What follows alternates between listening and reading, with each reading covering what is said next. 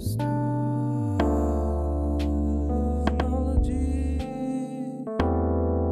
Stuffnology.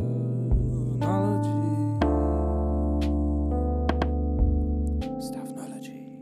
Herzlich willkommen zur zweiten Ausgabe von Stuffnology, dem Podcast mit Jason Bartsch. Und Jan-Philipp Zimny. in dieser Folge, dieser unserer zweiten Folge, es beginnt langsam so richtig loszulaufen. Ich finde es schön.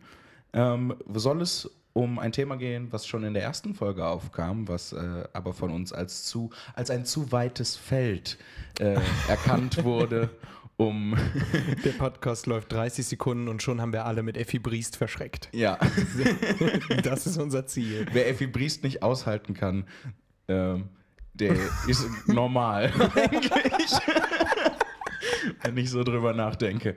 Nein, in dieser zweiten Folge soll es um ein Thema gehen, das wir im ersten, äh, in der ersten Folge schon kurz angeschnitten haben. Und das ist Comedy und Kabarett. Um die Unterschiede, die Gemeinsamkeiten, die Menschen und das Lachen. Hinter den Menschen. Ja, und auch die Menschen hinter dem Lachen. Oh, das war jetzt schon wieder. Letztes Mal haben wir auch so pathetisch angefangen, aber ich finde es nicht schlecht. Ich, find's, ich muss schon sagen, ich stehe da drauf.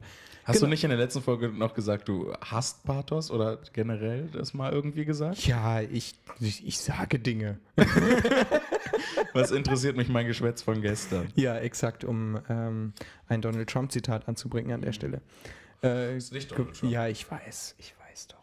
Wir werden über Comedy und Kabarett sprechen. Ein bisschen ja auch äh, quasi jetzt ein Inside-Talk, kann man sagen, weil äh, In gewisser Weise. in gewisser Weise. Ich meine, ich, also ich zumindest äh, empfinde mich äh, da immer noch in vielen Fällen als äh, interessiert daneben stehend, neben der Comedy- und Kabarettszene. Und das von außen beobachtend. Ja, als Mensch, der ja aus der Poetry Slam Szene dann irgendwann oben rausgefallen ist und äh, dann versucht hat, da irgendwo Anschluss zu finden. Mit Betonung auf oben rausgefallen. Ähm, Ja, das ist mir sehr wichtig. Das, Selbstbewusstsein ist, sage ich mal, Trumpf. nicht Jan Philipps Problem.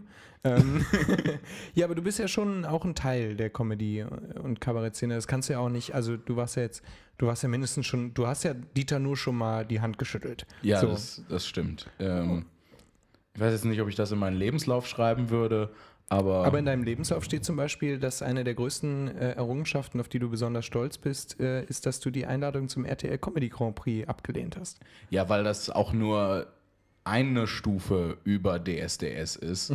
ähm, man wird, äh, also sie machen sich zum Glück nicht, äh, anscheinend zumindest, nicht in Einspielern über einen lustig und ähm, machen dann so wacky Effekte hinterher drüber. Ähm, Und Marco Schreil interviewt deine Mutter. ja, ja. Nee, aber ich, äh, das, äh, ja, doch, das habe ich in meiner Autorenbiografie zum Beispiel und auch in Interviews immer äh, ganz gerne gesagt. Und, äh, Aber das wäre doch zum Beispiel ähm, ein interessanter Einstieg. Warum? Also ich kenne den RTL Comedy Grand Prix äh, gar nicht. Also okay, soll ich dir kurz das Prinzip erklär von mir mal kurz das Prinzip. Ähm, das Prinzip ist halt äh, sehr ähnlich wie DSDS. Es ist halt eine Castingshow wie Comedi für Comedians halt. Es gibt Vorrunden und dann Halbfinalrunden und, und dann ein großes Finale, was dann im Fernsehen übertragen wird. Und bei den Halbfinalrunden machen sie dann auch schon, filmen sie auch mit und äh, verwenden dann halt ne, Sachen, um dich dann vorzustellen und solche Sachen. Ähm, und ja, das Ganze, äh, da war, war ich noch ziemlich am Anfang. Da hatten, hatten die mich irgendwie angefragt. Und mein Verhältnis, mein persönliches Verhältnis zur RTL ist jetzt nicht das Beste, weil ich das teilweise ja, menschenverachtend finde, was die machen. Ähm, und halt zumindest äh, teilweise recht ausbeuterisch. Nun mag man ja sagen, gut, das sind die Produktionsfirmen, die das, die das dann für RTL produzieren, aber RTL segnet das ja ab und sendet Ja, ist das. richtig.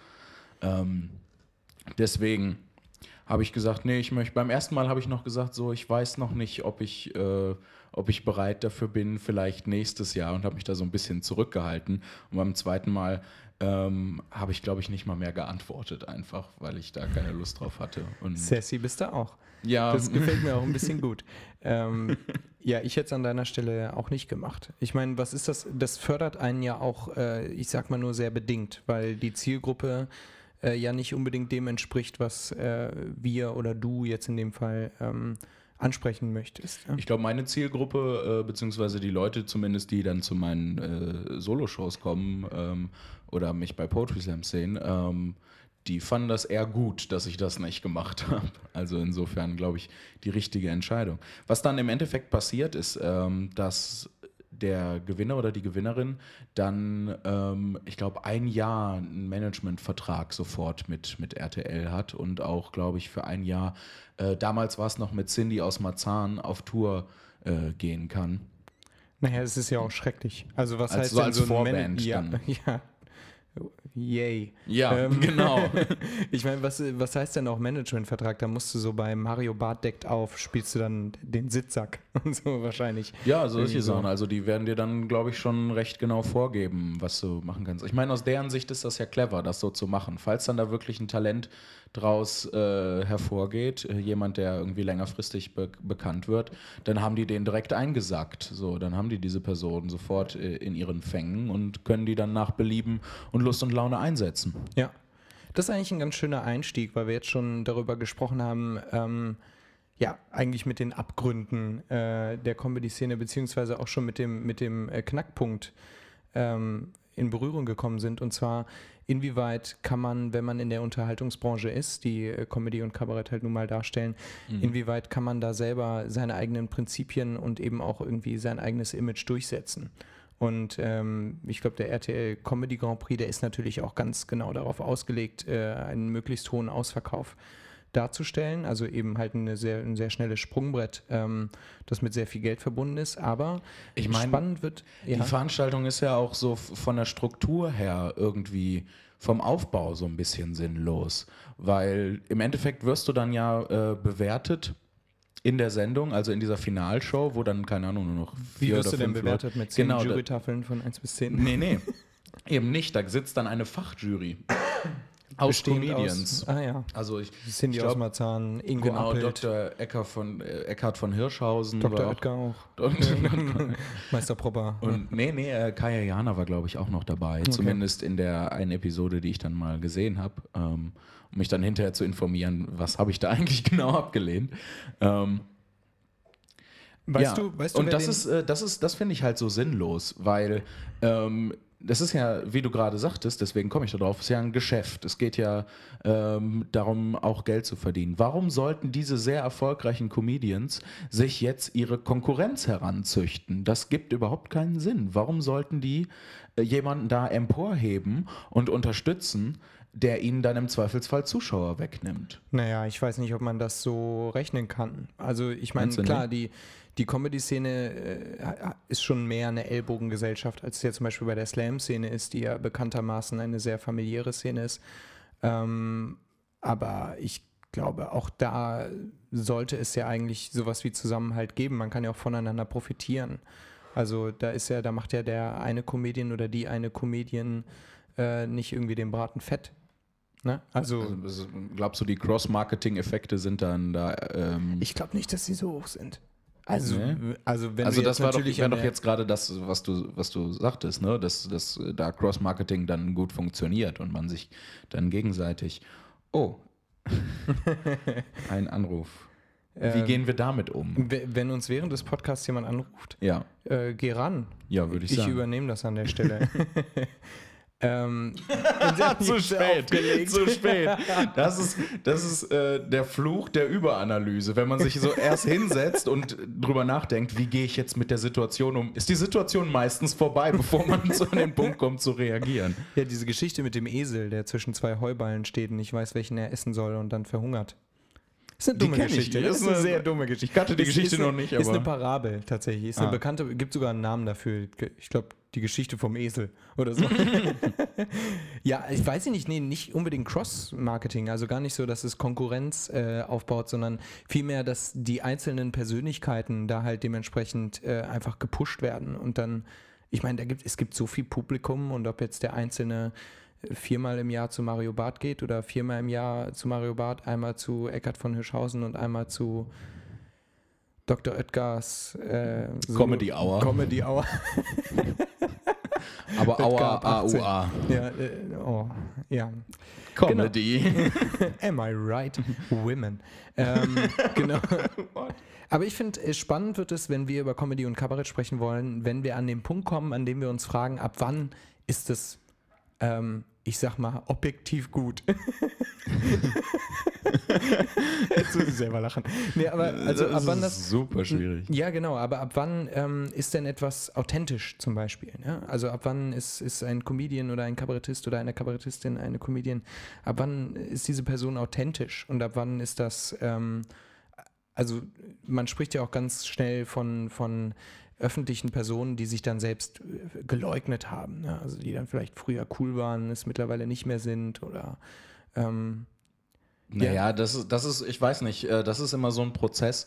Ähm, Das hängt mehr mit dem Publikum zusammen als mit der Person an sich. Weil ich glaube, du kannst, du kannst auch immer äh, halt äh, quasi true sein, immer, immer wahrhaftig dir selbst gegenüber und immer halt deinen Scheiß machen. Und dann, wenn, sobald irgendwann Leute dann, ähm, also die breite Masse sagt, oh, das finden wir jetzt cool, da gehen wir hin, gibt es dann sofort Leute, die sagen, oh, der hat sich total verändert, ähm, das ist alles ganz anders geworden, obwohl es halt nicht stimmt. Ja, so. genau. Aber es gibt auch das Gegenteil, nämlich, klar, dass man dann plötzlich natürlich. Publikum hat und dann halt eben einfach so opportunistisch wird ne? und dann irgendwie einfach ähm, die Dinge macht, die eine große Masse halt eben hören will. Ne? Also da, die Macht hast du ja ein Stück weit auch. Also wenn du dich auch im Fernsehen zeigst, ähm, da hast du ja selber, kannst du ja selber entscheiden, wie du dich zeigst und ob du dich so und so zeigst. Und Das ist äh, schwierig, weil da, da greift dann natürlich dieser, dieser DSDS-Mechanismus. Ähm, die haben ziemlich viel Gewalt darüber, wie sie dich zeigen und was jetzt davon rüberkommt. Was auch eine der Sachen ist, die ich an RTL kritisiere, dass sie halt dann auch die, die Leute quasi übers Ohr hauen und die anders darstellen, als die sich selbst halt darstellen wollten. ja, absolut. Aber wie du sagst, man hat selber die Möglichkeit, es dann einfach nicht zu machen, wenn man weiß, wie das Da Ganze passiert. Ne? Da gibt es diesen äh, einen wunderbaren Witz vom, äh, vom Lumpenpack. Ähm, stell dir vor, du machst bei Frauentausch mit. Ja, genau. Und äh, dann kommst du irgendwann in die andere Wohnung und da ist es schön. Ja. Und dir fällt auf, scheiße, ich bin der Assi. Ja, exakt das. Umso, also ich finde es halt total schwierig, ähm, weil, also ich persönlich habe äh, relativ viel Schwierigkeiten mit äh, der Comedy-Szene in Deutschland. So, also wenn ich mir wirklich so Stand-up-Comedy angucke oder so, dann kommt sie größtenteils aus Amerika. ja, das geht Ähm, mir ähnlich. Ich gucke auch meistens die Amis. Was aber auch ein Oder Stück die weit Briten daran, oder eigentlich alle anderen. Ja, alle anderen. Ähm, das liegt ja auch ein Stück weit daran, dass in Deutschland die Comedy-Szene auch so einfach ja stiefmütterlich und halt vor allem auch so eben im Ausverkauf behandelt wird. Ne? Also es ist ja, in Amerika ist das ja eine krasse Kultur. Die ganzen Stand-up-Comedians treten in Theaterhäusern auf und äh, kommen schneller auch in Late-Night-Shows, die alle auch ganz anders produziert sind als bei uns. Und ähm, ja, das ist dann, das bedingt sich ja dann auch gegenseitig. Aber wenn man jetzt zum Beispiel darüber redet, was wäre denn zum Beispiel so ein Comedian oder ein Kabarettist oder eine, eine Kabarettistin, die du empfehlen würdest? Von der du sagen würdest, dass die ähm, Aus, aus deutscher Perspektive. ja genau, dass von- einfach so, von dass der- es ich auch war eine schon- andere Facette gibt. Ich war schon immer äh, großer Fan von Johann König tatsächlich. Ähm, weil ich bei dem das Gefühl hatte, dass, dass der eben authentisch ist, so dass da jetzt nicht ein Team von Autoren dahinter ist, die ihm ähm, seinen Klumpatsch zusammenschreiben. Ähm, und weil der halt auch so eine ganz eigene Figur ist, die ich vorher halt noch nicht gesehen habe und die ich auch so mittlerweile auch nicht in, in anderen, äh, also wo ich ein bisschen mehr Einblick in das Comedy- und Kabarettgeschehen habe, wo ich die Figur halt auch nicht äh, häufiger gesehen habe. Und ähm, das, das finde ich halt, den finde ich, finde ich sehr, sehr cool. Was nämlich zwangsläufig passiert, ist, äh, dass du irgendwann ab einer gewissen Größe ähm, wenn, also du kannst eigentlich davon ausgehen, sobald ein Comedian in Deutschland Stadien füllt, schreibt er sein Material nicht mehr selber. Und das ist zum Beispiel etwas, was in Amerika oder in anderen Ländern gar nicht passiert eigentlich. Dass die so. Ghostwriter haben. Dass die Ghostwriter haben. Klar, wenn die irgendwie eine Late-Night-Show haben oder ähm, Ja, also da eine Fernsehsendung. Natürlich, da brauchst du ein Autorenteam. Das ist, äh, das ist völlig klar. Ähm, vor allem, wenn du die halt einmal die Woche oder sogar einmal täglich produzierst, so viel Output kannst du nicht haben. Wenn du so viel Output hast, bist du, glaube ich, also meiner Meinung nach das größte ähm, Comedy-Genie, was es auf diesem Planeten gibt. Ähm, deswegen, das ist völlig klar. Aber für so ein, für so ein Stand-up-Programm wäre das in Amerika zum Beispiel undenkbar einfach, dass Ja. das von anderen Leuten geschrieben wird. Also Ja. so zumindest meiner Wahrnehmung nach. Und das heißt eigentlich auch, dass so jemand wie Jan Böhmermann eigentlich ein sehr deutsches Phänomen ist. Ne? Also, weil ich finde, Jan Böhmermann ist, ähm, äh, ohne jetzt irgendeine Wertung äh, an, an seiner Show oder so vornehmen zu wollen, aber er ist ja natürlich mehr der Handwerker, ne? Also weil er einfach die Late Night Show, er hat ein riesen Autorinnen- und Autorenteam und ähm, er reproduziert eigentlich nur, was für ihn geschrieben wurde, ne? Also er ist eigentlich mehr oder weniger Handwerker und äh, Also so wie, so wie ich das mitgekriegt habe, so aus, aus zweiter Hand, äh, so ne, von den Leuten aus dem Autorenteam und ähm, dann über Personen, die die Leute aus dem Autorenteam kennen, ähm, habe ich das mitgekriegt, dass der wohl da ziemlich ehrgeizig ist. Ach, ist das so, Ähm, ja? Ja, und immer noch ganz gerne einen draufsetzen möchte und immer noch witziger sein möchte. okay. Ähm, was ja erstmal nichts Schlimmes sein muss. Ne? So, sobald daraus irgendwie ähm, eine gute Show und äh, wa- was Cooles entsteht, ähm, ist das ja legitim. Aber wenn halt dann die Leute sich mies behandelt vorkommen, dann ist es halt kritisch. Aber ich will da jetzt auch keinen Gossip verbreiten an der Stelle. Ja, ähm, für mich ein, ein ganz großes Vorbild äh, aus der Kabarettszene immer gewesen ist äh, Josef Hader.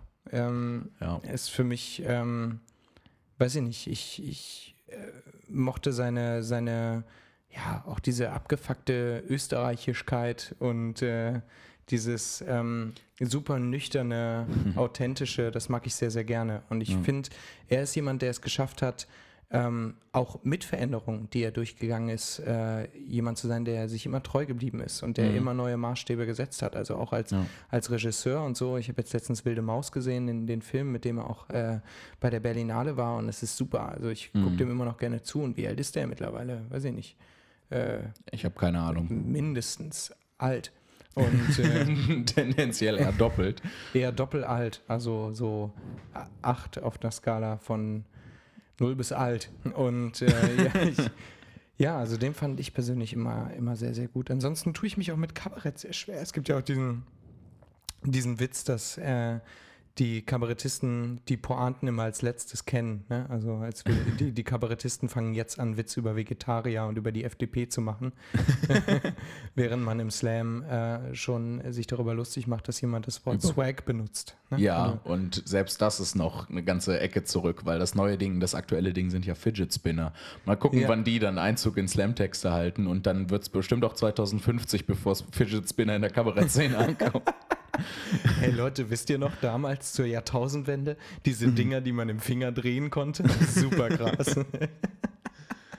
Habe ich Oh recht, habe ich recht. Kennst du, kennst du? Fidget Spinner. Eieiei. Ja, Comedy und Kabarett. Ja, und vor allem auch eine unglaublich schwierige äh, Szene, ne? Also weil Aber wa- wa- warte mal, ich, an der Stelle können wir eigentlich einhaken, weil warum kennen denn Kabarettisten die Pointen als letztes? Das, ich meine, ich halte es für relativ logisch, weil das Kabarettpublikum super alt ist in Deutschland. Ja. Ähm, natürlich, die machen was, was ihre Zielgruppe halt irgendwie äh, zumindest kennt. Und dann braucht das natürlich, bis die Sachen dahin durchsickern. Die beschäftigen sich ja eher mit den Sachen, mit denen sich dann ihre, ihre Zielgruppe auseinandersetzen. Und dass die jetzt keinen Bock auf Fidget Spinner haben, also wenn, wenn ich 50 oder 60 wäre und ins Kabarett gehe, dann will ich mir auch nicht anhören, was irgendwelche jungen Menschen äh, gerade wieder für einen Trend hinterherlaufen, den, der nächste Woche eh vorbei ist. Ja, absolut richtig. Absolut richtig, aber das ist dann äh, Der Anspruch ist ja auch ein anderer. Genau, aber dann muss sich die Kabarettszene auch nicht wundern, dass äh, das auch nicht jünger wird, ne? Oder dass dann vor allem Slammer kommen und ihn ja auch äh, zu einem Teil Publikum wegnehmen, ne? Also es ist ja, es ist, ja, da- also da sind wir jetzt bei der Cross-Konkurrenz, ne? Also das ja, das ist ja nicht nur bei, bei ähm, Schriftstellerinnen und Schriftstellern so, dass die Slam-Szene einen relativ äh, schweren Stand hat, weil eben so viele Leute zu Slams kommen und äh, man da ziemlich schnell auch eine Art Popstar werden kann und da auch einen Quereinstieg in die Verlagshäuser und so weiter hat, sondern auch die Kabarettszene, ähm, die halt einfach, vor allem die Kabarettpreise, die halt überlaufen werden von Slammerinnen und Slammern, weil sie einfach auch sehr gut sind. Ne? Also Weil sie zumindest mal einen frischen Wind reinbringen. Ich meine, die, also für zumindest meine, meiner Empfindung nach, die Kabarettszene stagniert ja, tritt ja auf der Stelle seit, seit Jahren eigentlich. Ähm, du ha- hast mehr oder weniger die Wahl, dir dieselbe politische Ansicht eigentlich nur in unterschiedlichen Stimmlagen erk erklären zu lassen. das ist richtig. Ähm, und dass da, wenn da dann auf einmal junge Leute irgendwie reinkommen ähm, und dann, sagen wir mal, einfach nur was anderes machen, dann ist das schon Aufruhr. Ähm, mir ist, mir ist äh, ein Beleg dafür eingefallen, dass äh, bei Comedians die Stand-Up-Programme niemals von, von anderen Leuten geschrieben werden. Denn das Erste, was du siehst, wenn du zum Beispiel auf Netflix ein Stand-Up-Programm ansiehst, ähm, das, nachdem das Programm vorbei ist, das erste, was du siehst danach, ist eine Einblendung. Written and performed by und dann der Name des Comedians, der auch auf der Bühne zu sehen war. So, und Ja gut, ist halt die Frage, inwieweit man da auch Rechte abgekauft hat, ne, von einem Ghostwriter. Aber ja, also es muss ja jetzt noch kein Indiz sein. meinst du? Ja, also ich weiß es nicht. Ich, Bin ich zu kenn mich damit, leichtgläubig? nee, ja, weiß nicht, ich kenne mich damit einfach viel zu wenig aus. Nee, ich glaube aber trotzdem nicht, dass das passiert. Ja. Ich halte das für ein sehr deutsches Phänomen. Das, das was ja auch ein großer Unterschied ist, ist, ähm, und da geht es dann wieder um Authentizität, ähm, dass deutsche Comedians häufig und auch Kabarettisten häufig ähm, sehr klar definierte Rollen spielen. Genau, da So, wollte ich ne? auch gerade noch äh, darauf zurückkommen. Es ist ja wirklich sehr überschaubar. Es gibt ja eigentlich nur wenige Nischen, in die man einsteigen, also äh, wenige Genres, sage ich jetzt mal, in die man einsteigen kann. Es Mhm. gibt die Ethno-Comedy, ähm, dann gibt es Musikkabarett, das ist eigentlich immer äh, Klavier und äh, äh, äh, soziale Gerechtigkeit. Ja, ich meine das, ich äh, mein das sogar noch, noch, äh, noch schmaler eigentlich. Bei dir, du äh, verwendest ja jetzt relativ breite Genres eigentlich. Ich meine das sogar noch schmaler. So, dass du dann ähm, halt, ich äh, muss immer an den Dave Davis denken, der diese, diesen Putzmann gespielt hat und äh, dann total unglücklich ist und das vers äh, versucht abzulegen, so über die letzten Jahre zumindest. Und ähm, die Leute wollen das auch nicht. Die wollen dann diese, diese eine Rolle sehen. Ähm, und das machen, das machen Comedians in Amerika äh, und in England und eigentlich nirgendwo, dass die so eine, eine krasse Rolle spielen. Ähm, so wie Johann König ja eigentlich auch eine Rolle spielt. Nur bei ihm nimmt man das ihm, ich nehme ihm das total ab, dass es Ja. so aus, aus ihm selbst entsteht. Aber genau da ist auch wieder der Punkt. Also inwieweit ähm, Johann König als Bühnenperson oder als Bühnenfigur äh, fungiert und äh, inwieweit Louis C.K. in Wahrheit vielleicht ein, ein anderer Typ ist. Weißt du? Also das werden wir nie erfahren, weil er in Ja, Interviews es- ja, irgendwie... Aber er spielt jetzt nicht äh, den Kioskbesitzer. Nein, so was bei nicht, Kabarett das durchaus nicht. passieren kann. Das so. nicht, aber Johann König spielt ja auch jetzt äh, keine, äh, ich sage jetzt mal, kostümierte Rolle Mhm. in dem Sinne, sondern er spielt ja schon so ein bisschen den phlegmatischen. Ja, ähm, er spielt äh, eine Person. Genau, er und das spielt tut Louis C.K. Ja ein Stück weit auch. Klar. Ne? Er ist der cholerische Vater, der mit allem überfordert ist Ja, und dieser alles hasst ewig verzweifelnde ewig Mensch. verzweifelt und äh, an, den, an der Lust und, und dem Exzess irgendwie kaputtgehende Typ. So, Ja. ne? Ja, aber das ist eine Person. Er spielt einen, einen Charakter. Und was Kabarettisten sehr häufig tun, ist, sie spielen zum Beispiel dann einen bestimmten Beruf.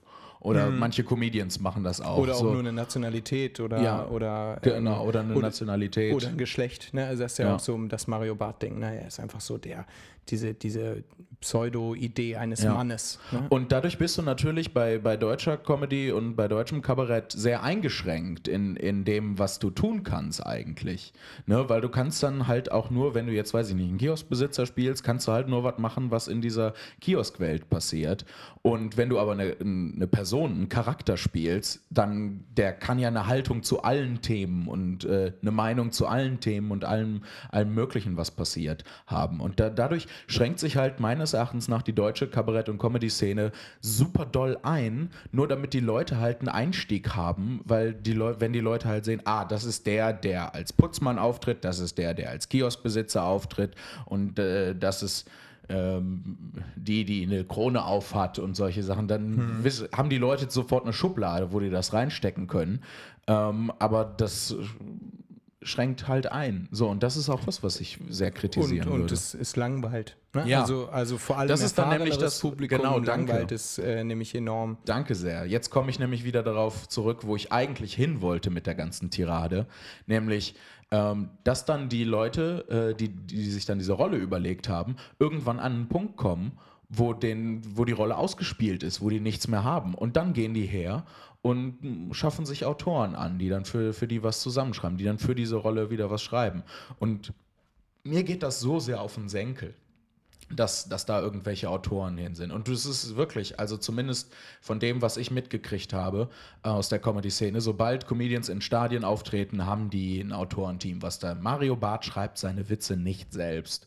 Ähm, Bülent Ceylan schreibt seine Witze nicht selbst. Da habe ich sogar mal gehört, dass das geht sogar so weit, dass der nicht mal die Witze versteht, die er macht. Nicht alle, aber manche davon. Weiß er nicht, warum das witzig ist. Versteht die Anspielung nicht, die er, die er macht, zum Beispiel. Ähm, und das ist sowas, das kann natürlich sein, dass es einfach bei mir so ein Berufsethos ist, der sich aus dem Poetry Slam entwickelt hat. Ne? Es muss selber geschrieben sein. Eine der drei goldenen Regeln des Poetry Slams. Ähm, und das, das geht mir einfach auf den Senkel, weil ich will, ich möchte da jemanden, ich möchte da eine, zumindest eine, eine Person auf der Bühne sehen. Und das ist was, was, was mich zum Beispiel an meiner Comedy-Erfahrung auch immer nervt. Ich habe so selten den Eindruck, wenn ich mit Comedians unterwegs bin, dass ich mit Personen zu tun habe, sondern immer den Eindruck, ich habe mit Comedians zu tun, weil die dann auch noch im Backstage ihre ja, versuchen der ihre, Lustigste zu sein. ja, ne? versuchen der Lustige zu sein und ihre, oder der Lustigste sogar und ihre, ihre Programme und ihre neuen Witze aneinander ausprobieren. Ähm, so, wenn das in einem akzeptablen Rahmen bleiben würde, könnte man damit umgehen. Dann hätte ich da kein Problem mit. Aber das löst halt auch einfach Gespräche ab. Man begegnet sich nicht auf einer menschlichen Ebene und lernt sich kennen, sondern man ist halt nur äh, ein kleines Publikum für, für diese Person, die dann auch noch im Backstage-Bereich beweisen muss, dass sie nicht lustig ist. Ja, absolut. Also generell das, das soziologische Umfeld äh, von Comedians. Ähm, also ich hatte jetzt nur eine, einen, einen Berührungsmoment mit der Comedy-Szene und äh, das ist einfach nicht meins. Ich komme damit nicht zurecht. Aber ich bin auch eher ein introvertierter Mensch. Und äh, du ja auch, ne? Also ich, ja auch. glaube, du hast ja auch äh, hin und wieder äh, Probleme damit, dich daran zu gewöhnen, dass es einfach ähm, Es ja, gibt, es gibt da ein paar Leute, mit denen komme ich gut zurecht, aber das sind dann die Leute, die sich auch mit mir auseinandersetzen und mit denen ich mich auch äh, auseinandersetze irgendwie. Die Leute, die mich halt nur als, als Witz-Zielscheibe dann benutzen im Backstage, auf die habe ich dann halt auch keinen Bock. Das krasseste, was mir mal passiert ist, ich war mal auf so einer äh, Mixed-Show-Tour, wo dann viele Mixed-Shows hintereinander gespielt wurden und dann man war dann im selben Hotel und ist auch mit demselben Bus durch die Gegend gefahren. Und äh, da saß ich einmal dann in diesem, in diesem Tourbus und äh, habe auf irgendwas auf meinem Handy gemacht und dann äh, kam ein, ein Comedian an, ähm, dessen Namen ich natürlich bewusst jetzt nicht sage, machte äh, die Tür auf, äh, machte einen Witz, ne, äh, nicht mal einen guten, er sagte halt einfach, hallo, die Realität ist hier draußen. Und ähm, ich dachte, okay, das ist jetzt vielleicht der Einstieg für, für eine Interaktion. Und was dann passierte, er machte die Tür wieder zu und ging weg. So, es ist halt. Und das ist ein Exemplar für, für eine Art und Weise, wie miteinander umgegangen wird, die es zum, beim Poetry Slam so in der Form nicht gibt, einfach. Da setzt man sich auseinander, da fragt man sich persönliche, man hat persönliche Gespräche. Natürlich jetzt nicht super tiefe persönliche Gespräche, aber man versucht sich wenigstens als Person irgendwie gegenseitig kennenzulernen. Und das, das fehlt aber, mir manchmal. Aber vermutlich auch einfach, weil es nicht so artifiziell ist. Ne? Also weil Slam einfach ähm, generell auch einen ganz anderen Typus Mensch ähm, irgendwie halt anspricht, ne? weil es einfach, es sind die eigenen Texte, es ist sehr persönlich alles. Ähm, selbst wenn man jetzt ähm, komödiantische, humoristische Texte macht, ähm, ist das ja schon immer noch etwas anderes. Ich war zum Beispiel heute, ich habe heute einen Workshop gegeben, ich gebe nicht viele Workshops, aber heute habe ich einen gegeben und da hat mich jemand gefragt, ja, inwieweit grenzt ihr euch Slammer eigentlich noch von der Comedy-Szene ab? Und da habe ich ihm gesagt, ja, das äh, ist jetzt eine sehr polemische Frage, weil eigentlich auch Comedy oder Unterhaltungstexte auch nur ein Bruchteil oder ein Teil äh, des Ganzen sind. ja. Und, Dieses äh, ewige, dieses ewige Gerücht, dass Poetry Slam Genau, nur äh, noch Comedy lustig. für Studenten ist. Ja, genau. Für- Das ist, das ist gerade eben nicht, was es so spannend macht, sondern dass es so viele kurze, authentische Weltanschauungen sind, die da aufeinandertreffen von Menschen unterschiedlichster Arten, eben sehr authentisch.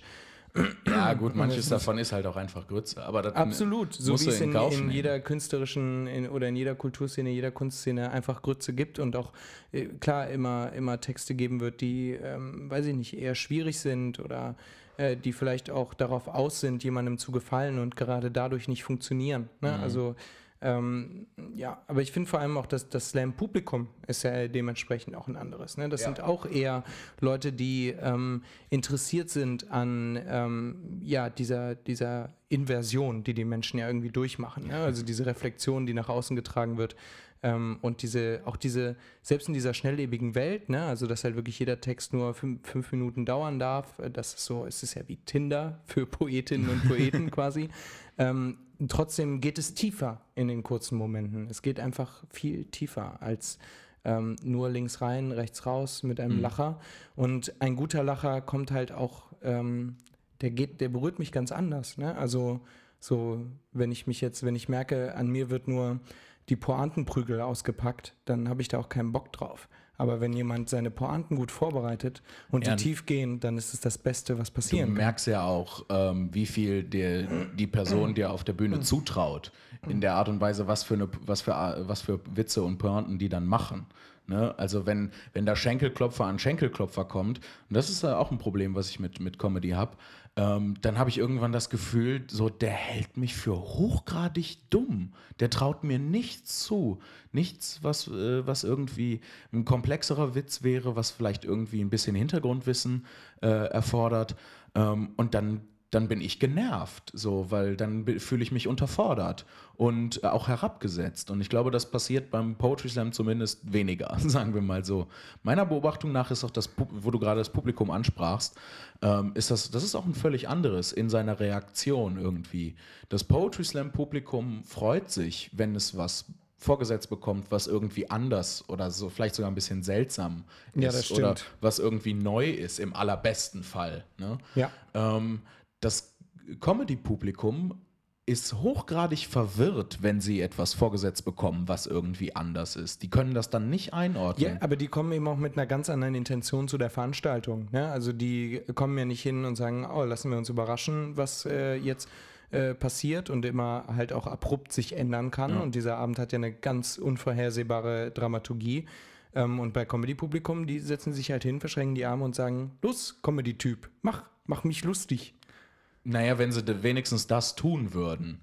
Wenn sie wenigstens das tun würden. Weil dann, wenn sie da äh, sitzen würden und sagen, hier, komm, mach mich lustig, ähm, dann, da steckt ja so ein bisschen dieses, diese Egalhaltung. Ist ja egal, was dann passiert, Hauptsache es ist witzig. Aber was da drin, die, die sehe ich nicht bei Comedy-Publikum. Ähm, was ich sehe, sind Leute, die das hören möchten, was sie kennen, was sie schon eingeordnet haben, was sie irgendwie verorten können.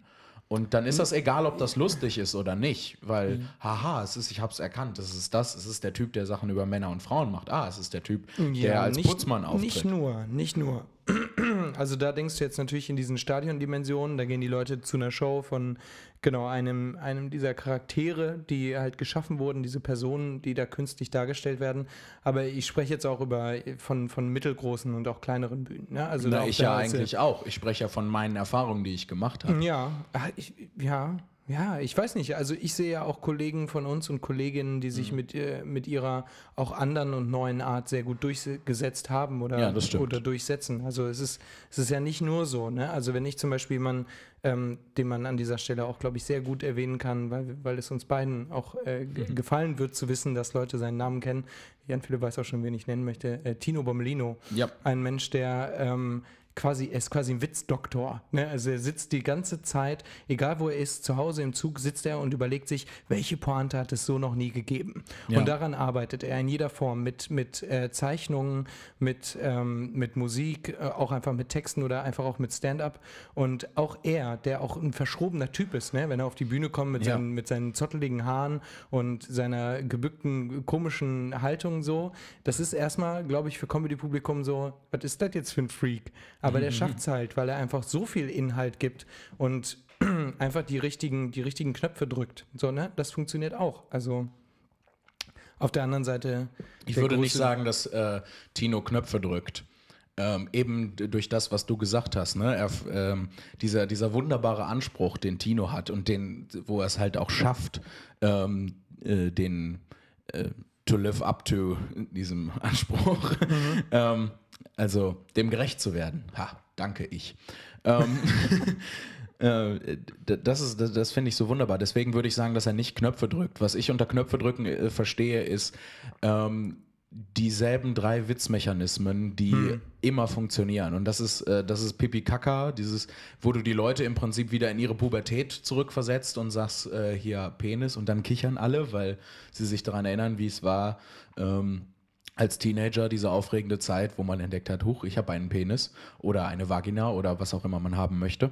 Und äh, was, was auch funktioniert, ist Nostalgie, ist auch ein Knopf. Das ist, äh, und ne, äh, also das Zurückerinnern, wisst ihr noch, damals in den 90ern, da haben alle, fanden alle diese Serie cool. Ja, also ähm, das man ist könnte- für mich Knöpfe genau, drücken. ja, das sind könnte Reflexe. Tino- das ist, als würdest du sagen- kitzeln. Ja, ja. einfach. Ja, gut, man könnte sagen, dass er versucht, neue Knöpfe aufzuspüren oder die alten zu entfremden. Das macht er auch Mhm. Ja. ganz gerne. Ne? Also er nimmt sich ähm, auch ganz oft so sehr übliche Pointen und entfremdet die und erzählt Ja. die ganz neu. Ne? Also wo du gerade diese äh, die Sache mit der Pubertät ne, äh, erzählst, diese Pipi-Kaka. Also auch Tino hat sehr, sehr schöne Pipi-Kaka-Witze, nämlich äh, unter anderem so, wo er das dann versucht zu entfremden, indem er zum Beispiel sagt, ja, was wäre denn äh, ein lustiges WLAN-Passwort? Und sagt er, Pipi-Kaka beides groß.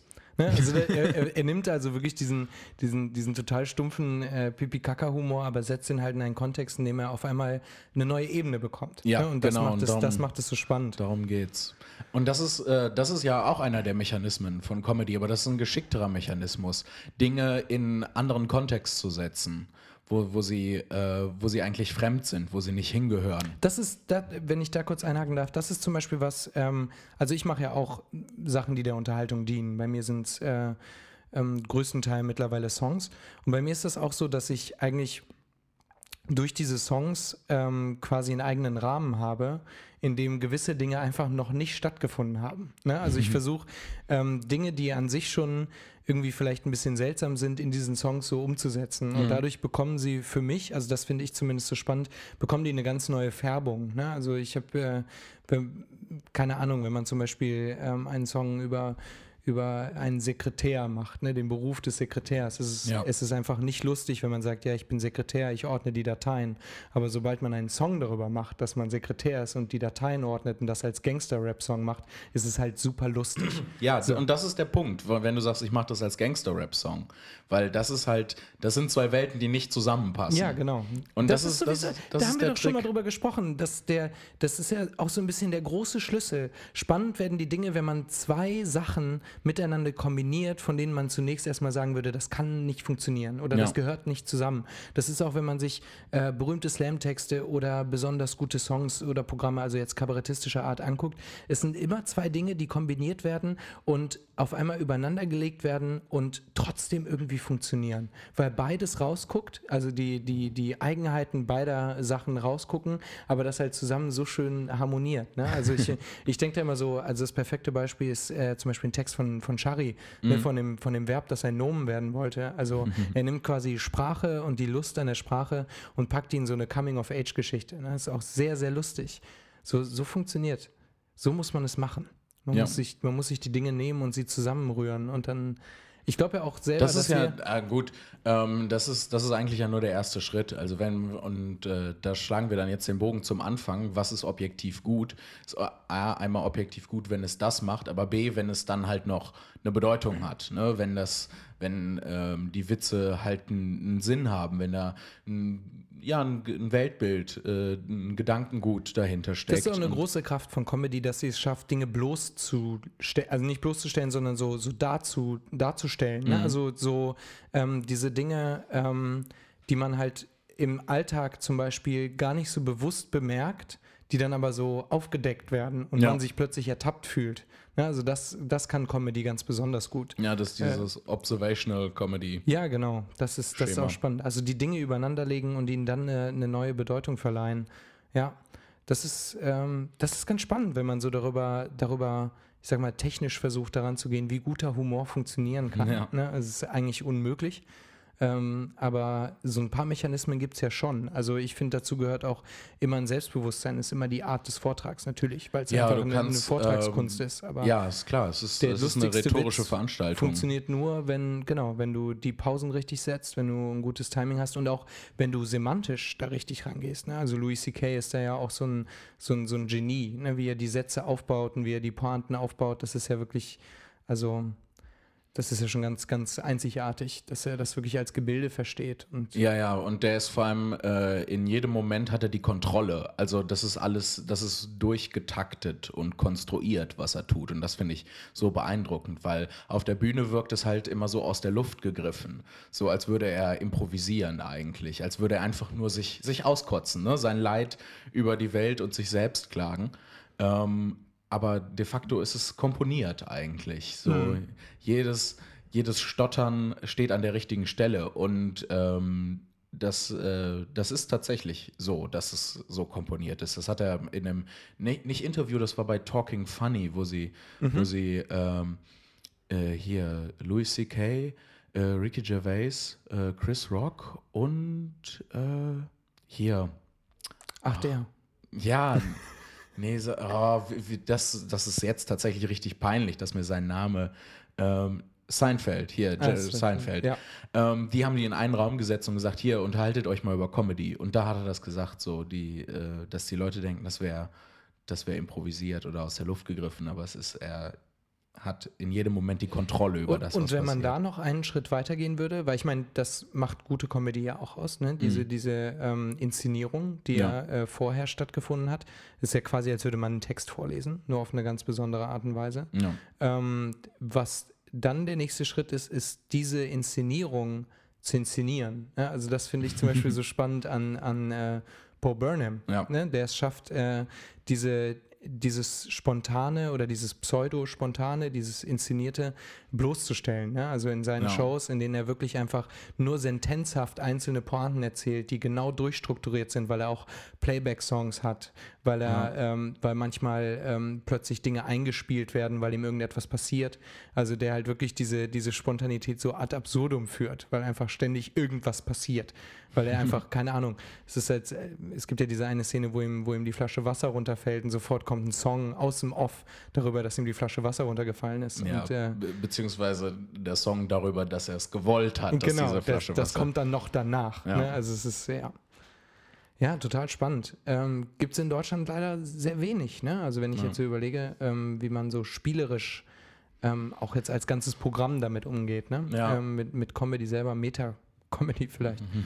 ähm, Aber das ist halt auch da- dadurch, dass das bei uns aus anderen ähm, Ecken kommt. Also die Entwicklung war ja eine ganz andere von, von Comedy in Deutschland und Comedy in Amerika. Ähm, was wie Stand-up-Comedy in Amerika halt äh, entstanden ist, wenn ich das richtig in Erinnerung habe, ja, ist, erzähl mal, das ist interessiert mich aus auch. ähm, ist, äh, ist halt eigentlich ein, äh, ein jüdisches Kulturgut, weil ähm, die Juden den Antisemitismus, der ihnen da entgegengeschlagen ist im Alltag, äh, genommen haben und auf die Bühne getragen haben und das quasi dann zurückgezahlt haben und ähm, sich darüber lustig gemacht haben und über, über die Leute lustig gemacht haben. Und natürlich auch dann, das ist dann natürlich auch ein Schritt, äh, ähm, der immer schön ist, sie dann sich auch über sich selbst lustig gemacht haben. Umso und- schwieriger jetzt, sag mal, wie war es denn in Deutschland? in, in Deutschland, äh, wenn ich das richtig in Erinnerung habe, äh, entspringt äh, Comedy eigentlich aus diesem Kabarettgedanken, beziehungsweise aus der Übernahme, also was Stand-up-Comedy ähm, wurde ja dann von uns übernommen aus Amerika und aus England und versucht quasi zu emulieren, nachzumachen. Ähm, und das ist, das ist halt keine natürliche Entwicklung, die, da, die dahinter steht. Was, was wir vorher hatten, war halt Kabarett und ähm, dieses, äh, dieses Showmastertum eigentlich. Dass halt Leute, die äh, eigentlich da waren, um die Show zu moderieren, äh, das mit ein paar Witzen aufgelockert haben. Und Sketch-Shows, ne? Also wenn ich mich das, also wenn ich das so richtig im Blick habe, ich, wie gesagt, bin da kein Experte für, aber ähm, auch so, dass so die Bekanntheit von, von, von, äh, von Hallervorden und so, ne? Also eher so früh auch diese inszenierten Comedy-Sendungen, oder? Also es ist schon noch sehr der deutsch, Sketch war oder? da auch zuerst, aber auch in, in Amerika und England war der Sketch vor der Stand-up-Comedy da. Stand-up-Comedy Ah, okay, ist halt mhm. eine, im Verhältnis zur Sketch-Comedy eine relativ junge äh, Errungenschaft eigentlich. Ja, ja, klar. Also ich ähm, meine, weil ist sich ja- das natürlich aus der, aus der Komödie, aus dem Theater entwickelt Ja. hat und das dann halt in eine kleinere, schnellere Form zu pressen, das ist dann halt der Sketch. Ähm, Ja. Ist ich schon meine, eine Essenz, ne? wie so ein, wie so ein äh, chemischer Vorgang. Also es ist ja wirklich Ja, Stand-up-Comedy im Vergleich runter. zur Komödie aus dem Theater ist ja wirklich einfach, es ist ja das Parfum, könnte man sagen. Das war jetzt auch ein bisschen. Entschuldige. Wir liegen auch gerade auf einem Haufen und äh, sind alle total Marillen. entrückt. Ja, und so. Ja, das schmeckt lecker. Oh je, Mine. Ähm, nee, aber äh, wer, wer ja da äh, am Anfang ganz, ganz groß drin war, ist ja Loriot. Wobei der auch das, äh, das Format des Sketches äh, auch äh, aus England übernommen hat, in dieser Aber was für ein- Cartoon-Serie. Was für ein fantastischer Ja, Mensch. weil er- erkannt hat, warum es gut ist, weil es nämlich reflektiert, was die, was in der Absolut. Gesellschaft passiert. Und er hat dann, qu- das ist ja das Große an Loriot, dass er dieser, dieser Gesellschaft der 50er und 60er Jahre den Spiegel Spiegel- vorgehalten absolut. hat. Und, ey, das ist also der, und das der, ist für mich auch so der Grund, warum es heute nicht mehr so ein bisschen, nicht mehr so ganz funktioniert. Würdest du sagen, ich finde, es ist heute immer noch, also ich habe, ähm, ich hatte meine ganz starke Loriot-Zeit so vor anderthalb Jahren. Ne? Also da Ja. habe ich Loriot für mich so richtig entdeckt und habe mir ähm, wirklich alles angesehen, ne, was ich irgendwie finden konnte.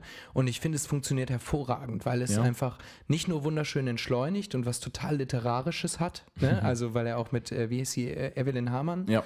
ähm, einfach so ein, so ein wirklich sehr reflektiertes, besonnenes Duo bildet. So, ich finde, das ist bis heute ähm, einfach, ist er der unangefochtene Meister der Situationskomik. Ne? Also es ist einfach so, ich weiß nicht, wenn ich äh, nicht nur an Müller-Lüdenscheid in der Badewanne, sondern auch dieser, dieser Flughafen-Sketch, wo er wirklich den kompletten Flughafenbesuch so, äh, so überspitzt darstellt, das ist äh, so eine schöne, besonnene Art, darüber zu sprechen, ähm, ohne irgendwelche Form von Ausfallen zu werden ne? oder irgendeine, irgendeine Grenze zu überschreiten, sondern eigentlich nur zu sagen, wie es ist. Und es das so albern, auf so eine schöne Art albern zu machen, ohne ähm, ihm dadurch Niveau zu nehmen, ich finde, da ist er immer noch unangefochten. Also mit so in, in, seiner, Niveau. in seiner Art und Ja. in seiner Kunstfertigkeit auf jeden Fall ist er, ist er ähm, auf jeden Fall an der Spitze, auch heute noch. Ja, ähm, würde ich, gar nicht, äh, würde ich gar nicht bestreiten wollen. Nur manche von, von den Sketchen sind halt nicht so gut gealtert. Ähm, wie zum Ja, Beispiel die Sachen Beziehungs- von Monty Python, die zu jeder Zeit eigentlich absurd sind. Also die, die eigentlich Genau, zeitlos aber die sind. haben in ja auch mehr mit dem. Surrealen gespielt als Ja. Loriot. Ne? Also Ja, ja, die aber Monty Loriot Python hat haben mehr ja, Spiegel vorgehalten. Genau, Loriot hat sich mehr an der, ich sag jetzt mal, an der Realität ähm, Mhm. bedient, während Monty Python ja schon die Grundprämisse surreal gemacht haben. Ne? Ja. Also äh, wie zum Beispiel ähm, den, den toten Papageien oder so. Ne? Sind Ja, dieses, dieses ganz klassische äh, Sketch-Comedy-Schema. So, hallo, ich bin jetzt hier in Ihrem Geschäft und ich möchte bitte einen Artikel, den Sie definitiv nicht haben. ja, genau.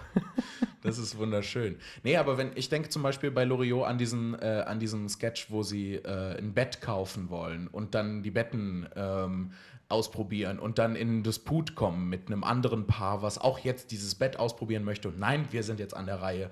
So, ich kann nachvollziehen, dass das, dass das äh, super witzig ist und das ist äh, kunstfertig gemacht, äh, gar keine Frage. Aber wenn ich jetzt heute einen Sketch zu diesem Thema machen würde und dabei versuche äh, zu reflektieren, wie sich unsere Gesellschaft, der durchschnittliche Bürger quasi, die durchschnittliche Bürgerin in, diesem, in dieser Situation verhalten würde, würde ich das anders machen.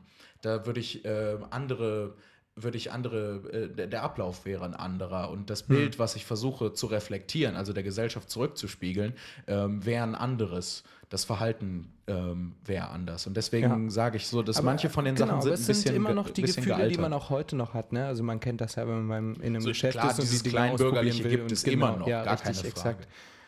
Ja, Helden der Helden, ähm, alte Helden, kann man sagen. Alte alte, neue, also alte neue Helden. Alter Helge. Wäre vielleicht äh, eine schöne, eine, ein schönes Thema für den nächsten Podcast, oder? Also so, So Vorbilder, Vorbilder, und Helden. genau, Vorbilder und Helden. Ähm, und das Finde ich gut, ja, ich finde, ich finde auch, da muss man sich auch freimachen von dem, ja, Loriot, da äh, hast du jetzt noch gar nicht gelebt. Das ist ja ein absolutes Bullshit-Argument. Ne? Also letztens hat auch jemand zu mir gesagt, ja, Wer, wer sagt denn sowas? ja, ich habe das tatsächlich, ich bin letztens aufgetreten und ich hatte äh, ein Joy Division Shirt an und dann kam jemand zu mir und meinte, warum trägst du das denn? Da warst du doch noch gar nicht geboren.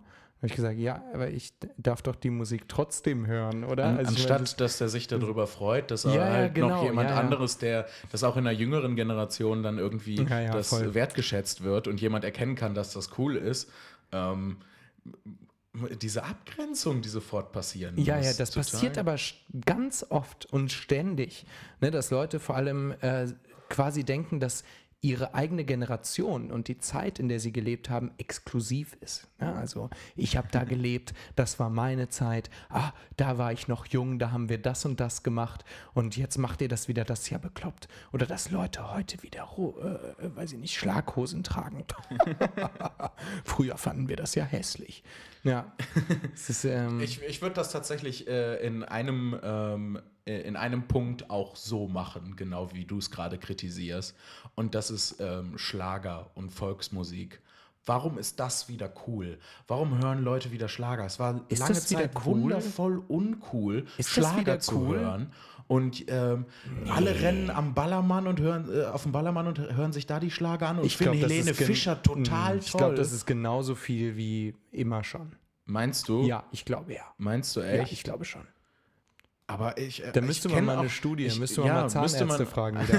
Müssen wir mal zehn Zahnärzte fragen, wie die das sehen. Nee, aber ich, mir, mir sind eine Zeit lang echt super viele junge Menschen begegnet, die sagten so, Helene Fischer finde find ich toll. Und ich meine, die Stadien, die Helene Fischer füllt, sind ja nicht gefüllt mit ironischen Leuten, die sagen, Hä, ich habe das, ich hab das 100 Euro teure Ticket Ja, gut, gekauft, aber um mich Helene darüber Fischer- lustig aber zu machen. Vorsicht, bei Helene Fischer ist es ja auch so, dass sie, dass wir jetzt echt über Helene Fischer sprechen, ähm, ist ja, dass sie ja schon den Spagat zwischen Schlager und Pop schafft. Ne? Also es ist ja nicht ausschließlich Wo, Schlager. wo genau schafft sie den Keine Spagat? Ahnung, keine Ahnung, Weil aber das ist, schafft sie. Sie macht Ich- diesen Techno-Schlager, der Ja. auch schon seit Jahren da Ja, ist. absolut. Aber irgendwie ist sie Populärkultur. Ich kann dir nicht sagen, was das ist, aber es sind diese, es ist irgendwie eine ganz, ganz eigene Art, so mit, mit Synthesizern, auch die Sachen, die sie besingt. Nein. Doch, das ist schon anders. Nein, das ist ist anders nicht. als die Wilderer Herzbuben und Florian Silbereisen. Ja, aber das ist ja schon wieder Volksmusik. Das ist ja nicht dieser, dieser Schlager. Die, die Synthes, die sind, sind im, im Schlager auch schon vor Helene Fischer vorhanden. Das vorhanden müsste man mal gewesen. wirklich wissenschaftlich untersuchen, aber irgendwie habe ich das Gefühl, dass Helene Fischer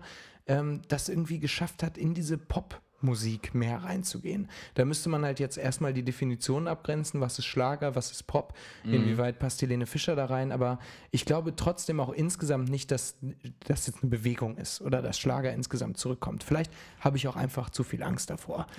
Vielleicht bereite ich mich auf, eine, äh, auf, auf äh, einen Exorzismus vor, äh, auf den ich eigentlich keine Lust habe. Nee, äh, soll ja jeder äh, machen, wie er mag.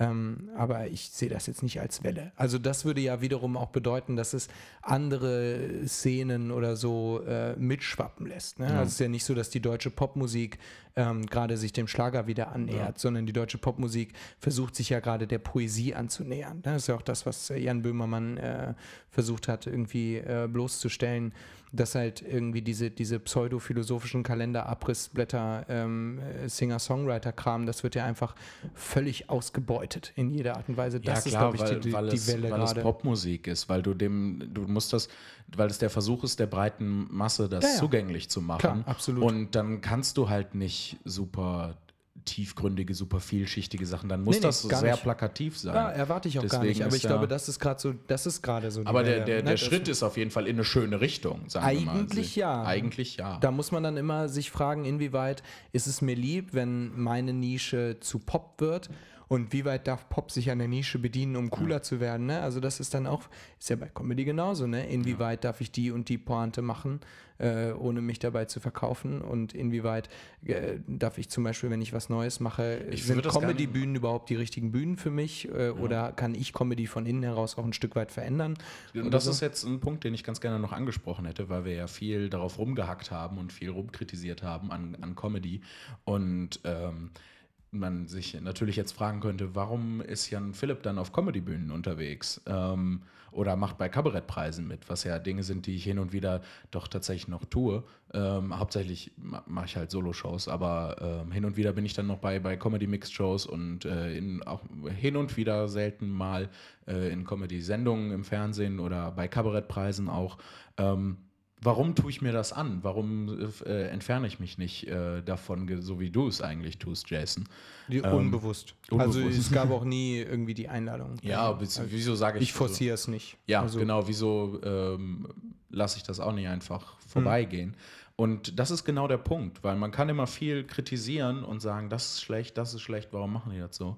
Und ich sehe mich jetzt, wenn, wenn du mir so viel ähm, Arroganz und Selbstherrlichkeit äh, zugestehst, ähm, ich sehe mich halt in der Position, halt das, da ein bisschen was anderes zu machen, als das, was, ich will nicht mal sagen was Neues, aber zumindest was anderes, was nicht so häufig in der Comedy- hat und auch- Das hat Kabarettszene. für mich auch weniger mit Arroganz Ähm. zu tun, als vielmehr damit, dass jeder einzelne Baustein eben das System auch verändert. Ne? Also das ist Ja, genau, das ist der Punkt. Deswegen, deswegen gehe ich dahin, um Ja. halt den Leuten zu zeigen, guckt, es gibt auch im Comedy-Bereich was anderes als den Einheitsbrei, den ihr vorgesetzt Und das macht es ja eigentlich auch so äh, erfreulich, dass ähm, so viele Slammerinnen und Slammer da ja jetzt auch so ein bisschen Ja. mehr Fuß fassen. Ne? Also ich meine, ähm, die stehen ja, also die, die es bisher irgendwie geschafft haben, stehen ja größtenteils einfach auch für eine enorm hohe Qualität und bringen da ganz viele schöne neue, natürlich nicht alle und keine Ahnung, kann man auch ich- einzeln diese- darüber diskutieren. Wir, wir müssen, äh, bei sowas wäre ich immer ein bisschen vorsichtig, deswegen habe ich auch gerade so geguckt. Ähm, weil ich will jetzt nicht äh, Poetry Slam an Qualität absprechen. Ich bin ja auch, ich bin ja auch Poetry Slam-Fan. Ähm, aber äh, das ist halt das, was, was ich dann äh, bei, bei Comedy-Veranstaltungen im Backstage-Bereich auch wahrnehme. Ähm, dass es da so gewisse Animositäten manchmal gibt. Ne? Dass ähm, die Comedians haben den Eindruck, wir, wir Poetry Slammer schauen auf die herab und sagen, das ist alles doof und scheiße, was ihr macht.